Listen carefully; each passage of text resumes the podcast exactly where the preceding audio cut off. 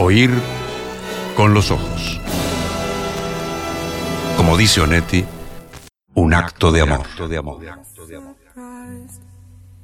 I was happy for a day in 1975 and was puzzled by a dream that stayed with me all day in 1995. My brother had confessed he was gay, it took the heat off me for a while. He stood up with a sailor friend, made it known upon my sister's wedding day. Got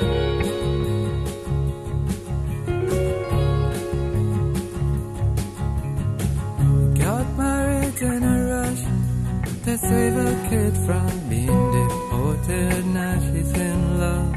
Oh, oh, oh, I was so touched. I was moved to kick the crutches from my crippled friend. She was not impressed, cause I cured her on the Sabbath. I want to confess. When she saw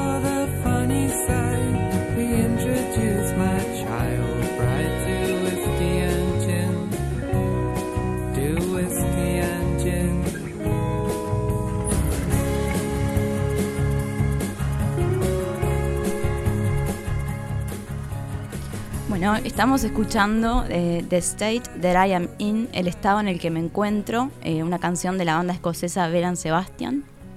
A propósito del tema que quería traer hoy, que bueno, es un poco abierto, pero bueno, lo definiría como unas familias particulares que, han- que se han creado en la ficción. Unas familias particulares que se han creado en la ficción. O sea, no, no, no, no solo por repetirlo, sino viste por, por asimilarlo, lo que veníamos diciendo. Bien. Imagino que eh, entonces vamos a hablar de, de familias disfuncionales, de familias con problemas, de familias en las que yo qué sé, qué puede haber ocurrido. Un crimen, por ejemplo. Mm, bueno, No tanto. puede ser un crimen. Sí, puede ser algún crimen. Puede Bueno, ser algún está. tipo de crimen, sí. ¿De qué se trata? Eh, bueno, voy, voy- voy por orden. Eh, primero, hablar de, esta canción eh, de Beran Sebastian, que pertenece a su primer disco Tiger Milk de 1996. Esta es la primera canción del disco y también es la primera canción de la historia de la banda, porque es de su primer disco. Y acá se habla de una boda y el narrador menciona a sus hermanos y cuenta que un día eh, fue a confesarse y que el cura, que tenía una memoria fotográfica para todo lo que había oído, bueno, tomó todos sus pecados y con ellos escribió una novela titulada The State That I Am In, el estado en el que me encuentro, es eh, el mismo nombre de la canción. Y acá eh, se retrata, bueno, un personaje un poco inadaptado, del que el narrador dice, andar en autobuses de la ciudad como pasatiempo es triste. Bueno, todos estos temas y situaciones de esta canción de Beran Sebastian siempre me hicieron evocar eh, al universo del escritor estadounidense Jerome David Salinger. Eh, capaz que es muy arriesgado decir esto, pero bueno, es lo que me pasó a mí. O sea, no hay una conexión, digamos, directa. Es una Eh, conexión que la estableces no, vos. no hay. Está. No. Eh, bueno, temática tal vez, pero no, bueno, no declarada. La banda, dijiste, para los que no lo, no lo saben, no lo sabemos, eh, es europea, que no estadounidense. Sí. Eh, bueno, lo que pasó es que lo que pasa es que en realidad para mí en, en mi imaginario hay como una pequeña familia de obras unidas que son eh, Beran Sebastián en algunas de sus canciones, la familia Glass que creó eh, Salinger y eh, bueno el director Wes Anderson. Son tres eh, obras que para mí dialogan mucho, están muy muy conectadas. Bueno, un poco de eso es lo que quiero contar. ¿Te gusta Belan Sebastián, eh, Candela? Sí, me encanta. Ah, sí, Mm. bien. Nunca La la... no, la conozco poco, pero, pero sí, me gusta mucho cómo son- hay dos personas que se llaman una Bel y otra Sebastián. No, no. Ah, no. Es el nombre de la Es banda, el nombre de la extraído de banda. un cuento francés. Ah, Infan- Pero- infantil. interesante. No son, no son, está Isabel Campbell, ¿no? Esa La- es- ella estuvo en los primeros cuatro Ah, discos. Es una banda, no es, no, no es un dúo, eh, no son dos personas, son muchos más. Muchos más. Está, está, está. Y y, y se llaman así nada más, más allá de, de quiénes son ellos. Perfecto. Así que, perdón, ¿no? Para, para detenerme un instante, eh, hay una música, hay una serie de libros y después hay un universo fílmico. Claro. El de un cierto director, de esos directores inconfundibles por su estética, etcétera. Tal cual. Sí, sobre todo dentro de su universo fílmico hay una película puntual que, bueno, sobre todo sobresale en las conexiones con los Glass, ¿no?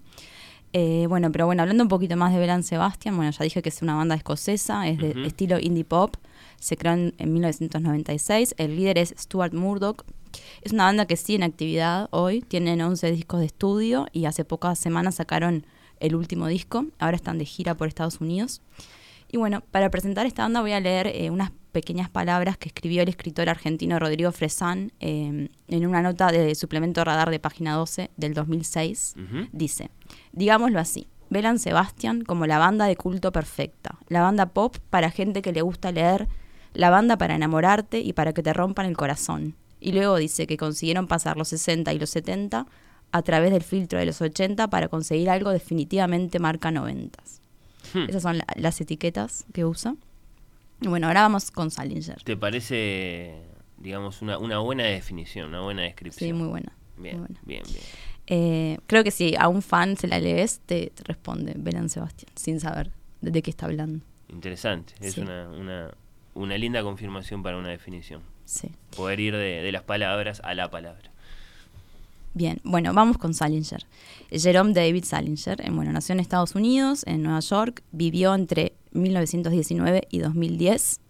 Eh, tiene una obra que se puede considerar relativamente breve, sin embargo está entre los grandes nombres de escritores del siglo XX, sobre todo por Catcher in the Rye, El guardián entre el centeno, eh, su novela cúlmine y única, de 1951. Absolutamente legendaria. Sí. Eh, pero bueno, pero además de esta novela, Salinger eh, le dio vida entre sus páginas a la familia Glass, como ya dije. Es una, una familia obviamente ficticia, conformada por los padres, Les y Bessie, que eran artistas de vaudeville, y por siete hijos. Eh, el mayor, Seymour, después le sigue dos años menor, Buddy, luego la hermana, Bubu, los gemelos Walker y Walt, y los menores de la familia, el hermano Sui y la hermana Franny. He visto eh, como cuadritos, así como cuando se hace la genealogía de una, de una familia, el árbol, qué sé yo, con, con, con la familia Glass. Eso, eso, eso eh, es, es original de Salinger, eso lo hacen los fans, No, ¿lo no tenés creo. claro? No, no lo tengo claro, pero sí lo he visto cari- como caricaturas Sí, de la claro, familia. en forma de dibujo, en Sí. forma de, de- de pequeña ilustración y, Sí. y bueno, y naturalmente haciendo esa conexión que vos haces entre, entre los libros porque los personajes aparecen, claro, eh, acá y allá, entonces es muy, es muy tentador hacerlo. Pero, pero, pero bueno, está, ya, ya nos contarás más sobre el, proyecto Familia Glass. Claro, acerca de todos ellos en realidad podemos leer eh, bueno, y reconstruir un poco la información eh, sobre la familia. Sigamos navegando por los distintos libros de Salinger que van brindando diferentes datos sobre ellos. Eh, bueno, se va repitiendo y también complementando la información de obra en obra con mucha solidez. Bueno, y también está lleno de las obras están llenas de relatos, eh, de cartas y de entradas de diarios. Y bueno, los Glass aparecen, por ejemplo, en algunos de los cuentos de nueve, nueve historias, nueve cuentos, Sí. Nine Stories.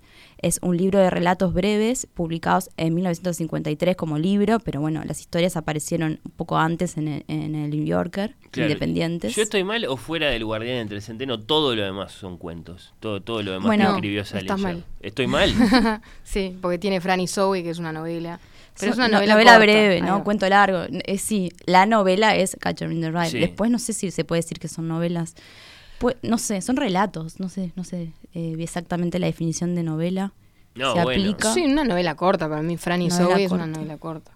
Pero en verdad Franny, claro, Franny se publicó primero, después Sui, después se juntaron en un mismo libro, que está bien, porque esto son, tiene mucho que ver. Este, no sé.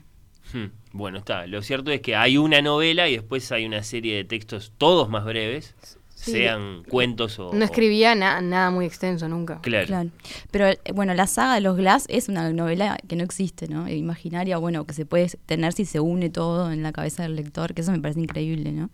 Y bueno, en realidad quería escribir una segunda novela, eh, eh, que fue fuese sobre la familia Glass, Sui empezó haciendo un poco ese proyecto y no, no, no, no lo terminó. O sea, quedó, lo que quedó, que igual es tremenda obra, pero no llegó a ser una novela. ¿Le vas a confirmar a la audiencia que en este momento, bueno, eh, quedó ahí con el retintín de los nombres y los apellidos que ese artista que se llama Gonzalo Denis eh, tuvo durante mucho tiempo? Y digo tuvo porque se, se- se lo acaba de, de- de quitar de encima el, el nombre de Franny Glass siguiendo Claro. eh, este universo. Sí, bueno, él lo tomó, sí, de, de Franny, ¿no? De Franny Glass. De uno de los miembros de esta familia. Claro, de la menor, de la hermana menor.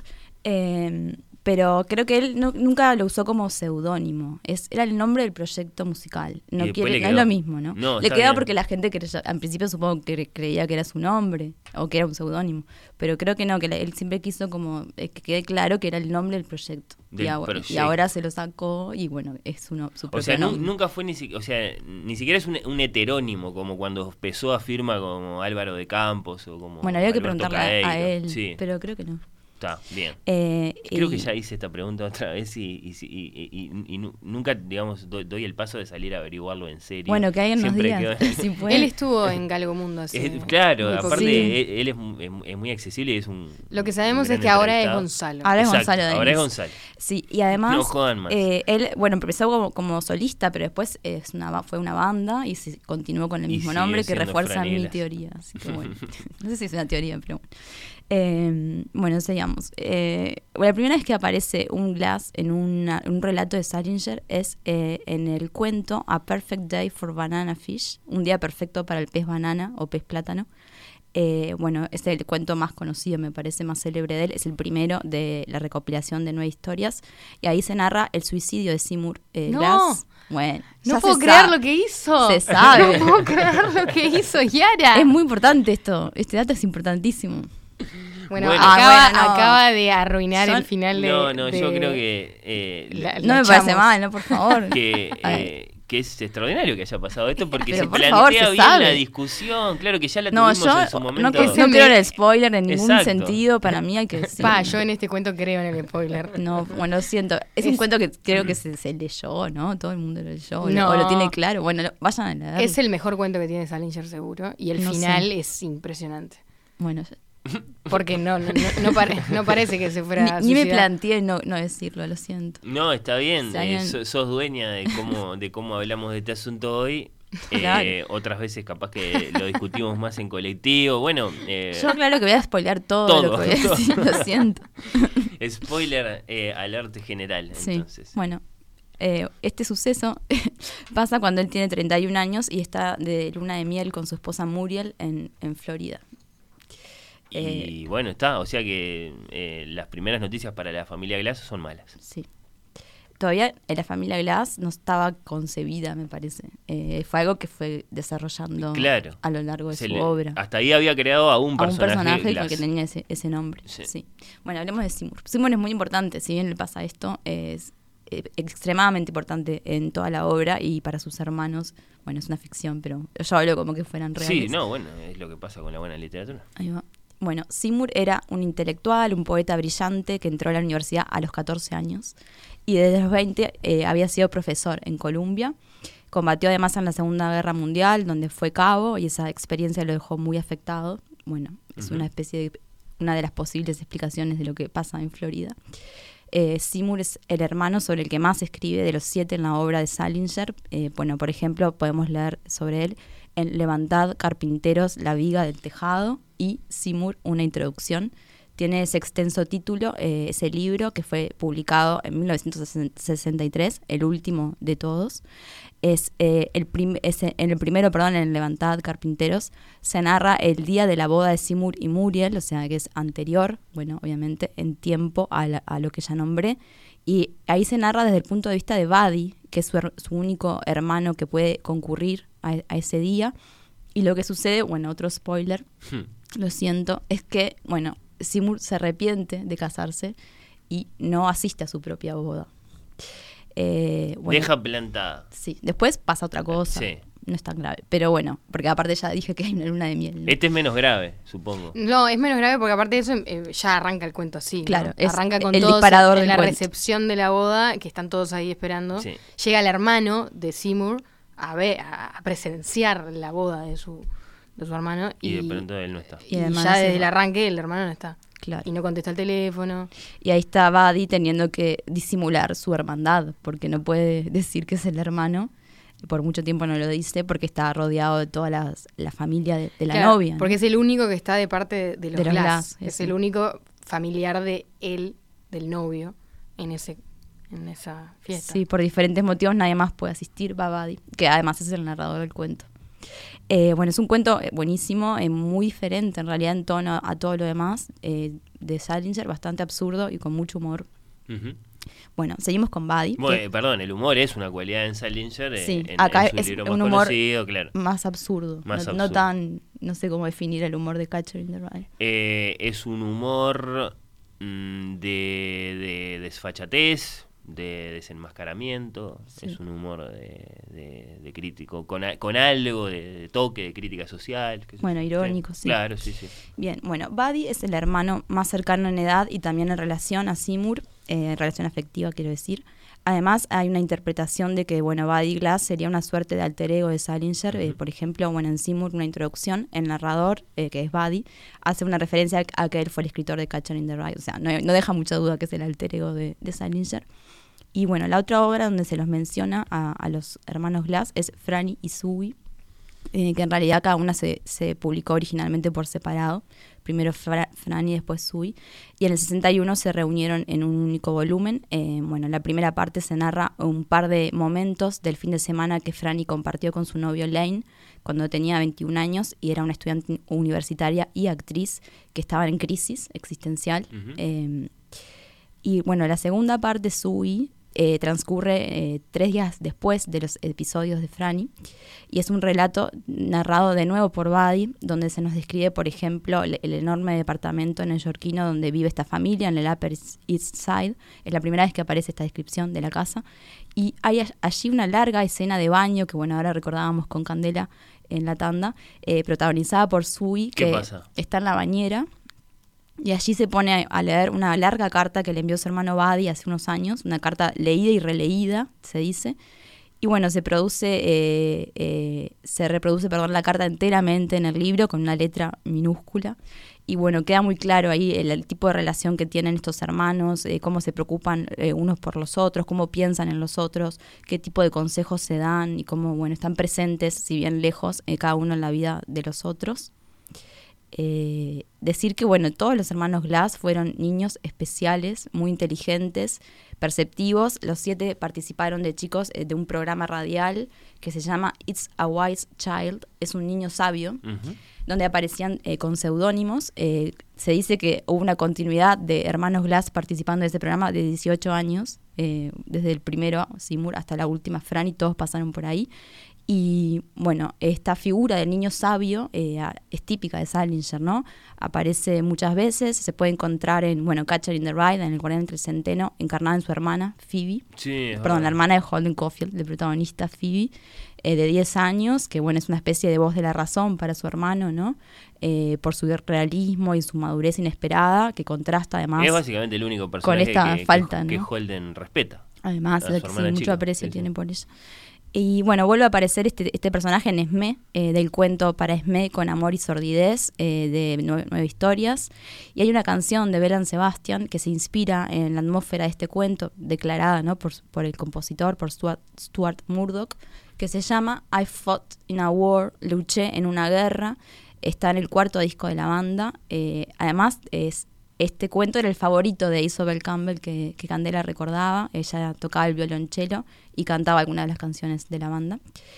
Eh, y bueno, y ahora pasemos a los Tenenbaums, la, pe- la película de, de Wes Anderson. Perdón, ¿vale la pena conocer todo este universo literario de J. de Salinger? eh, un- un- un- unos libros más que otros. eh, porque hablaste, claro, de Franny y Zoe, de las nueve historias, del Guardián entre el Centeno, de Levantar de Carpinteros, etcétera. Cu- Cuatro libros, ¿no? Resumiendo. Sí. Cuatro, ¿vale, vale la pena? Los Glass están en cuatro libros, sí. Sí, obvio.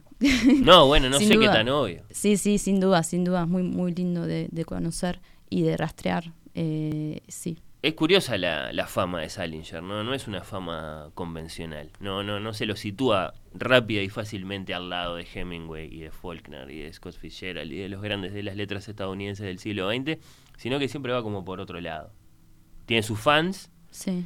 Eh, hay quien eso no, no, no, no, lo, no lo acepta en el canon, pero, pero siempre está ahí, siempre está ahí. Vos totalmente a favor, Candela, evidentemente, de Salinger, Sí, sí, de que se lo lea. sí, pero por el simple motivo de que a mí me encantó. O sea, yo arranqué con Franny y Zoe, que me gustó bastante más que el Guardián entre el Centeno. Yo creo que debería ser más conocido Franny y Zoe que el Guardián entre el Centeno. Y bueno, pero hay factores de leyenda Mm. Pero que pesan. todo es muy bueno. O sea, el tipo es un genio de los diálogos. Un genio. Eh, conoce muy bien cómo interactúan las personas. Y además los personajes son eh, tan. tan como. ah, en- son, son personajes raros e inteligentes y, y- y- Y hablan bien. Y hablan muy bien, pero además está- no, no, no, es, no como una cosa barroca Salinger, es recontra sencillo. Sí, muy- sí, reproduce muy bien la oralidad. Esa es una de las Pero incluso más cuando no del hay diálogo, o sea, él escribe de una manera muy, muy, no, no quiero decir sencilla, porque, porque escribe muy bien, pero el, el, el, el lenguaje es muy sencillo. Bueno, el guardián entre el centeno tiene eso de, de que está todo el tiempo él diciendo, el personaje diciendo and all that y todo eso. Sí, sí, Como ni, sí. ni siquiera se, se estresa para de- describir una situación o explicar una cosa, es and all that y todo eso. Ya saben, como un adolescente. Sí, sí, Mm. bueno, es lo que es eh, Holden y, y- y su oralidad está reproducida de un modo prodigioso en el libro. Es una de las grandes virtudes, ¿no? Como, como parece que el libro hablara, parece Mm. que, que, que le hubiera puesto un, un grabador en la mente o algo así al, al personaje. Pero bueno, vos ya querías cambiar de Salinger para Wes Anderson. No, y- igual voy a volver a salir. Ah, bueno. Y esa, esa película creo que, creo que es recordada en general. Sí, de las más recordadas, más conocidas. De ¿no? ese director. director, sí. Sí, sí.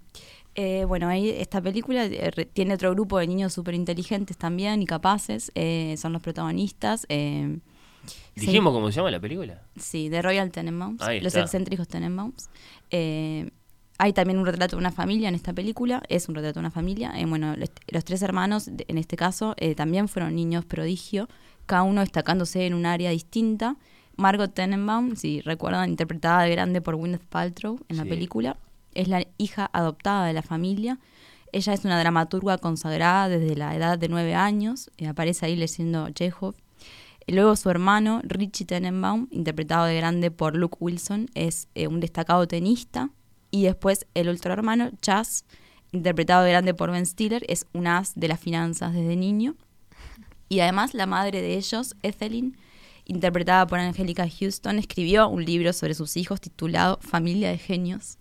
Una de Eh, las imágenes más recordadas de la película, creo, de las más icónicas de todo lo que acabas de mencionar, y hay mucho, ahí es el, el- el conjunto deportivo de Ben Stiller. Claro. Es, es, absolutamente inolvidable, sí, sí, sí, este, en rojo así. Claro, porque bueno, lo que Muy de la época.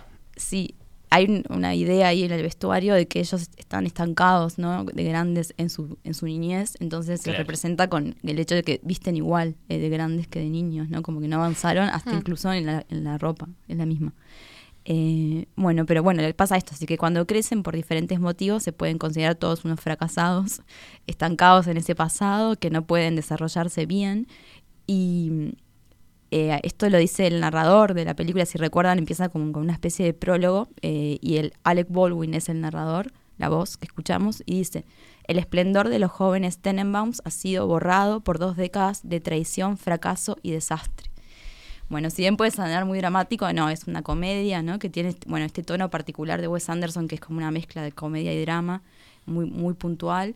Y, y creo que también es un poco el registro de Salinger, a mí me hace acordar. Por eso también decía que son tres obras que están bastante vinculadas. Sí, aceptar con algo de risa la tragedia. Claro. Sí, sí, sí, Sí. sí. Te lo Eh, reconozco. Y bueno, también estos hermanos son, tienen un vínculo de mucho cariño entre sí. Eh, los Glass en particular eh, presentan un gran respeto hacia sus hermanos, mucha admiración, son una suerte de maestros uno de los otros. Para mí ese aspecto es, eh, bueno, de lo más entrañable de la obra. Cuando vos decías si vale la pena, bueno, para mí Bueno, sí, por eso. Y ahora veo que tenés el libro marcado. Sí. ¿Vas a leer? ¿Puedo? Sí, claro, me gusta que aparezcan las voces de los propios autores. Eh, tenés Eh, una de las ediciones españolas de los libros de Salinger, la de Edasa, concretamente de Levantar Carpinteros, La Viga del Tejado y Seymour, una introducción, ese libro de título eh, larguísimo. Eh, ¿Marcado en qué pasaje? Bueno, eh, en, e- en esta parte del libro, Buddy cuenta sobre una tradición eh, que compartían eh, él con su hermano Seymour, que consistía que, eh, bueno, Buddy escribía relatos y se los leía a su hermano en voz alta, y el hermano, al cabo de algunos días, le escribía una devolución de ese cuento eh, en unos papelitos muy informales, pero lo hacía vía, vía escritura, ¿no? No se lo decía. La literatura Y- se mira a sí misma ahí, a ver. Sí. Y bueno, son muy lindas estas devoluciones y yo quiero leer una pequeña parte de una de ellas. O sea que lo que voy a leer es Seymour eh, escribiéndole a Buddy, pero a la vez contado por Buddy, que es el narrador del cuento. Dice, esta tarde le he escrito al jefe del departamento de inglés nada menos toda una carta que sonaba como algo muy tuyo. Sentí tanto placer que consideré que debía decírtelo. Era una carta muy hermosa. Fue como aquel sábado por la tarde, la primavera pasada, en la que fui con Carl y Amy, aquella chica tan extraña que trajeron para mí, a ver Die Zauberflöte, y me puse tu verde embriagador. No- La flauta mágica, perdón. Sí. No te había dicho que me lo puse. Ahora abre un paréntesis y nos habla Buddy. Se refiere aquí a una de las cuatro corbatas caras que yo había comprado la temporada anterior. Les había prohibido a todos mis hermanos, pero en especial a Seymour, a quien más fácil le era llegar hasta ellas, que se acercara siquiera al cajón donde las tenía guardadas. Las tenía envueltas solo en parte como broma en celofán. Y cierra el paréntesis. Y ahora sí es Seymour. No me sentía culpable de llevarla, pero tenía un miedo mortal a que de repente aparecieras en la escena y me vieras sentado ahí en la oscuridad con tu corbata. La carta fue algo un poco distinto. Se me ocurrió que si las cosas se invirtieran, se invirtieran y tú tuvieses eh, que escribir una carta que sonara mía, te fastidiaría. Pude casi quitármelo de la cabeza. Una de las pocas cosas que, que quedan en el mundo, aparte del mundo mismo, que me entristece cada día, es saber que tú te molestas si Bubu o Walt te dicen que estás diciendo algo que suena a mío. Me tomas como una especie, perdón, lo tomas como una especie de acusación de plagio, un, un pequeño atentado contra tu personalidad. ¿Es tan terrible que a veces parezcamos la misma persona? ¿La membrana entre nosotros es tan delgada? ¿Es tan importante que tengamos en cuenta qué es lo que pertenece a cada uno? Aquella vez, hace dos veranos que estuve tanto tiempo, descubrí que tú, Sui y yo hemos sido hermanos por lo menos en cuatro encarnaciones, quizá más. ¿No hay una belleza en eso? Para, nos, para nosotros, ¿no es cierto que cada una de nuestras personalidades comienza justo en el instante en que reconocemos nuestras tan estrechas relaciones y aceptamos que es inevitable el mutuo préstamo de chistes, talentos, tonterías? Observarás que no incluyo las corbatas. Creo que las corbatas de Buddy son las corbatas de Buddy, pero es un placer tomárselas prestadas sin permiso. Eh, entre hermanos. Sí, Es un, es un eh, digamos, eh, un, un modo muy particular de, de leer al otro, entre hermanos, pero me gustó, me gustó. Eh, ahí estabas leyendo, para, para el que se quedó preguntándoselo, eh, levanta- Levantad Carpinteros. No, en realidad es de la segunda parte. Bueno, de la segunda parte que una hicimos una, introducción, introdu- una- sí. una introducción. Sí. De J.D. Salinger. sí. Bueno, ¿cómo sigue esto ahora? Bueno, Y ahora, ahora- porque yo sé que tenés por lo menos un libro más para mencionar y creo que una película más. Sí. Ahora vamos con un libro que se llama Contrato Familiar de Virginia Anderson. eh, también se llama Anderson, pero es casual. es una escritora uruguaya de Montevideo que nació en 1974. Esta es su primera novela, eh, se llama Contrato Familiar, publicada en 2019 por Alter Ediciones. Sí, sí, sí, la tenemos presente, la hemos comentado acá, no sé si nosotros, pero creo que las Karamazov, eh, eh, mu- mu- muy, elogiada, una novela que, que, Sí. que- que que, digamos que quienes la leyeron la, la saludaron como muy buena. Sí. Eh, bueno, es eh, un, un libro que pertenece al género que podemos llamar de autoficción o escritura biográfica o literatura del yo. Sí. es una tendencia ¿no? de cierta literatura uruguaya reciente. Es muy breve y tiene bueno, una narradora que va a hablar eh, de su familia y nos la va a presentar.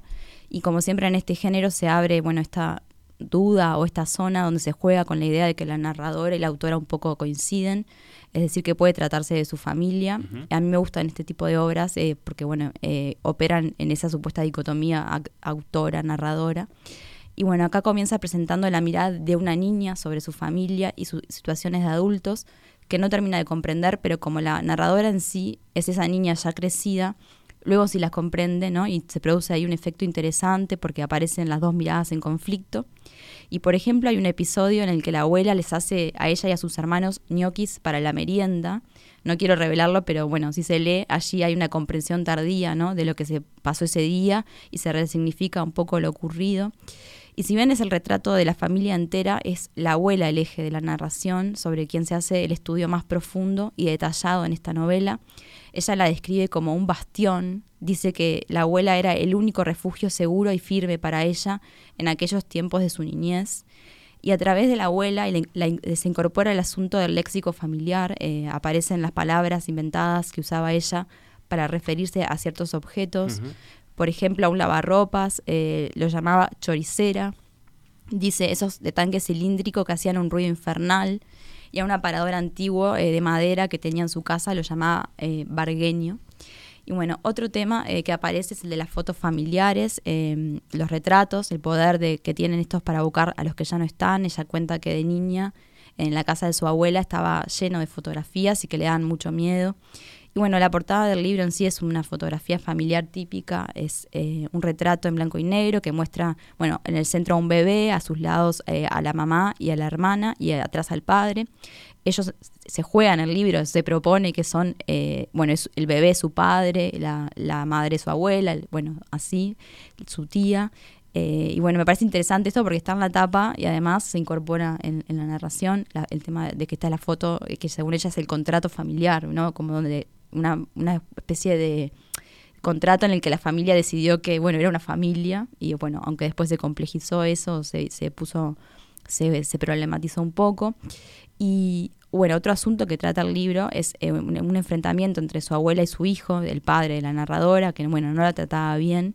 Y hay un intento por parte de ella de reivindicar a su abuela y darle como un lugar nuevo, ¿no? Y de visibilizarla porque dice, es triste la soledad si uno no está acostumbrado a ella, pero cuando parece el único paisaje es porque uno la ha buscado con todas sus fuerzas. Mi abuela la buscó siempre, ahora me parece que lo que más buscó fue su sosiego, su lugar en el mundo, sentirse a salvo. Lo vi muchas veces en su mirada, ese deseo de no hablar, de decir solo lo imprescindible, de transmitir sin siquiera una palabra, apenas fijando en una las pupilas. También me parece interesante que, bueno, que es la nieta la que va a intentar dar palabras, ¿no? La narradora, la, escritora, no sé, eh, a esta historia y esta ambigüedad que se planteaba antes. Eh, y bueno, es, eh, es un libro donde es recurrente, ¿no? los recuerdos del pasado, hay una, diría, melancolía inevitable, ¿no? Pero también hay mucho humor y una mirada tierna y piadosa hacia los adultos y hacia sus asuntos graves. Eh, porque bueno, contar la historia de la familia de unos de la manera que sea, aunque sea ficción, no sé, es dedicado, ¿no? Es difícil, bueno, pero este libro también lo es. Y también me hizo acordar a otro libro que estoy leyendo, eh, que es Léxico, Léxico Familiar de Natalia, Ginsburg. Sí, sí, Es muy, muy similar. Eh, cierta cosa de este libro, ¿no? También me hizo acordar, bueno, Debimos ser felices de Rafaela Lahore. Bueno, claro, otro otro viaje, sí, a través de la, de la escritura para recuperar parte del pasado de una familia, sí, para entenderlo, en fin. Sí, sí, sí. Es, muy similar. Y bueno, también tiene el tema de la foto que también se incorpora en, en el libro. Es verdad, sí, sí, sí. Y bueno. Un eh, acento realista en, en la experiencia de la escritura, sí. Sí. Y bueno, estos libros tienen esto, que son muy particulares y también son como muy universales, ¿no? Que cualquiera que los vea eh, va a reconocer cosas propias y de su familia. Bueno, familias de la, de la, ficción pasaron Salinger, Wes Anderson, bueno, y varias otras alusiones ahí laterales y ahora contrato familiar de Virginia Anderson. ¿Con qué vas a cerrar? Bueno, cierro con eh, una película. Eh, Paris, Texas, de Wim Wenders. Es una película de 1984. No la vi. ¿Vos la viste, Candela? No, no la vi, pero tengo muchas ganas de verla. Siempre quiero, es una de esas películas que es como Guerra y Paz, quiero haber visto. es buenísima. Quiero haberla. Es así, por favor, veanla. Está en Amazon Prime. Si alguien quiere eh, verla. y puede acceder. Está ahí, bueno, está, es una posibilidad, sí. Eh, bueno, es una película de 1984, guionada por Sam Shepard y bueno, dirigida por este alemán, Wim Wenders. Eh, fue ganadora de la Palma de Oro del Festival de Cannes de 1984. Y es la historia de la reunión de una familia. Eh, comienza la película con una familia totalmente separada. El padre, Travis, está interpretado por Harry Dean Stanton, es un tremendo papel de este actor. Es el primer personaje que vemos en la primera escena. Está en medio del desierto, sucio, polvoroso, totalmente desorientado y deshidratado, y entra a un bar y se desmaya. Bueno, lo asiste un doctor que lo contacta con su hermano Walt, eh, que es interpretado por Dean Stockwell. Nos enteramos ahí que el hijo de Travis, este señor que se desmaya, eh, bueno, su hijo se llama Hunter eh, y está interpretado por Hunter Carson. Tiene siete años y vive en Los Ángeles con su tío Walt, este hermano que fue a buscarlo, y con su esposa Anne. Vive con ellos desde los tres años, eh, el momento en que sus padres lo dejaron en la casa de ellos, sin mayores explicaciones, y se fueron, cada uno por su lado.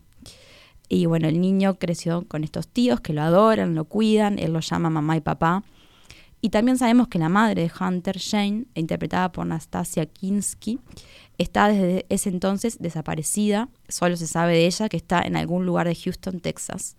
Y bueno, se sabe esto porque cada vez le envía eh, dinero a su hijo Hunter para su futuro.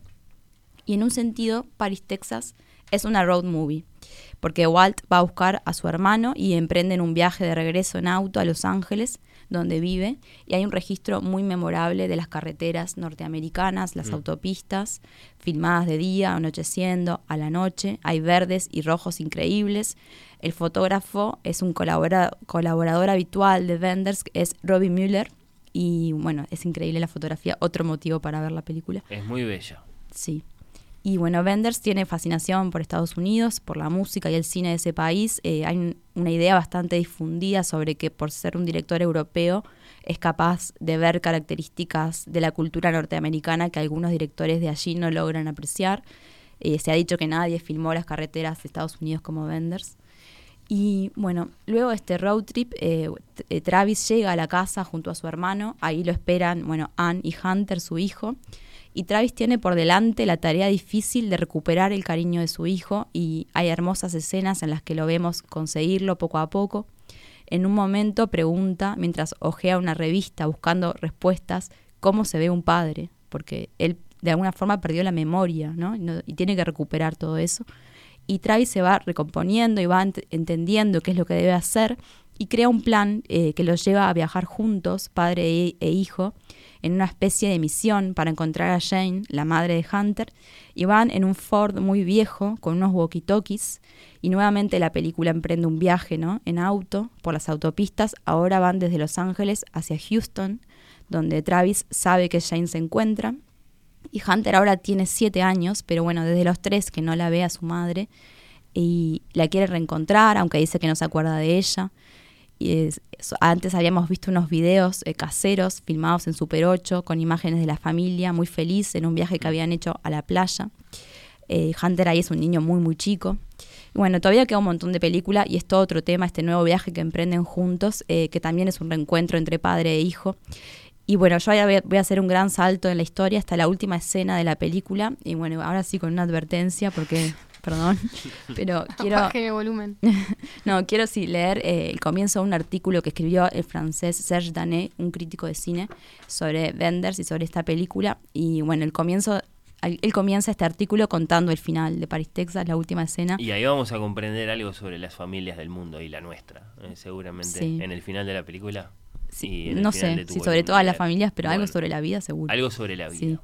no, bueno, las familias como protagonistas, los libros, el cine, la música. Yo estoy esperando esa gran revelación.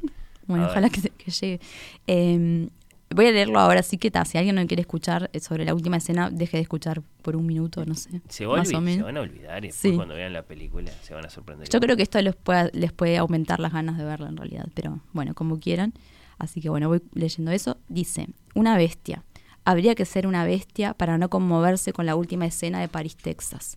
El niño, que jugaba solo en el ángulo izquierdo del plano, lleva un pequeño kimono negro, tiene ocho años, se da vuelta lentamente hacia la mujer que acaba de hacer una tímida entrada en el campo por la derecha. Y como su gesto es lento, es como si ese niño creciera delante de nosotros.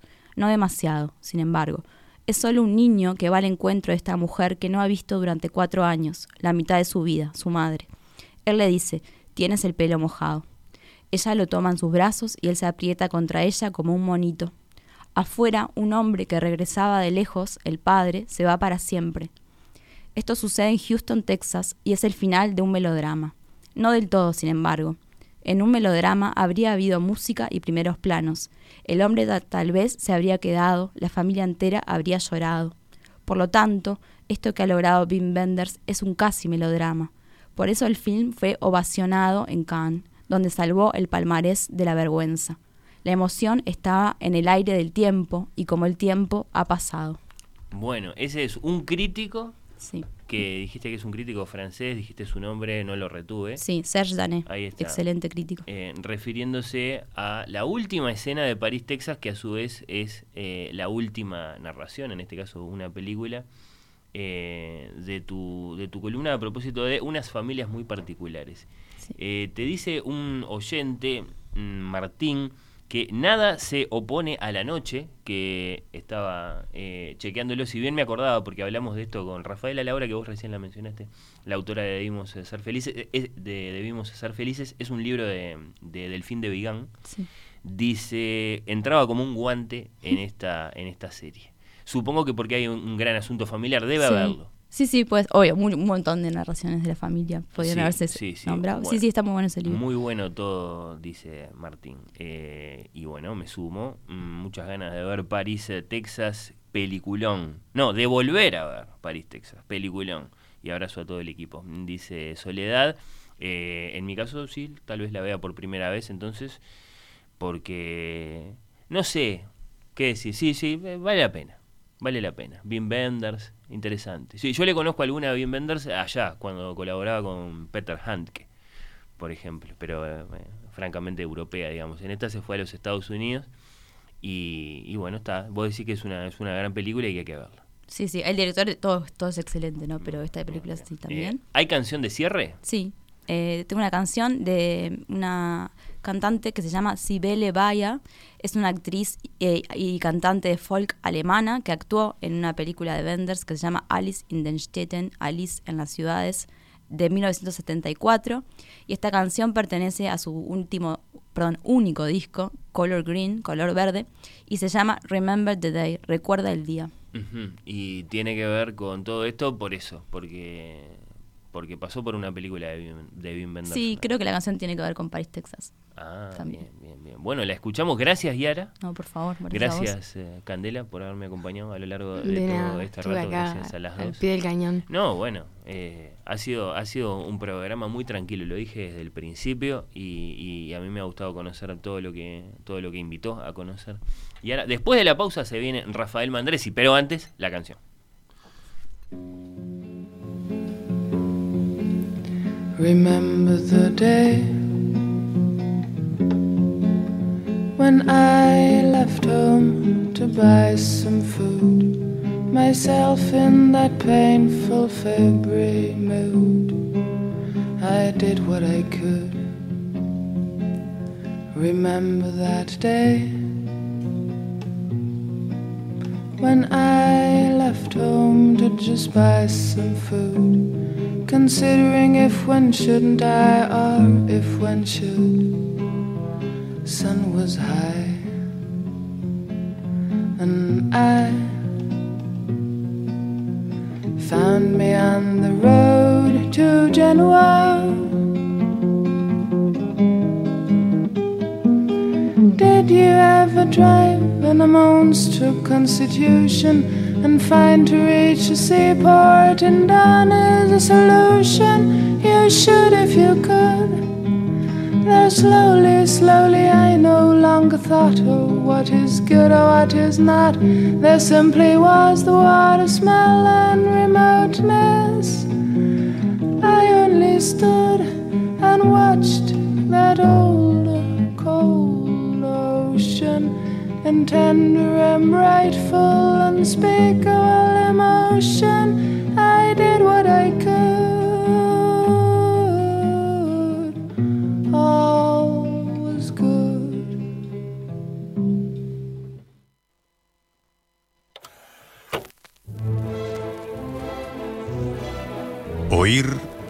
Ojos. Un programa Bajo los efectos de la lectura.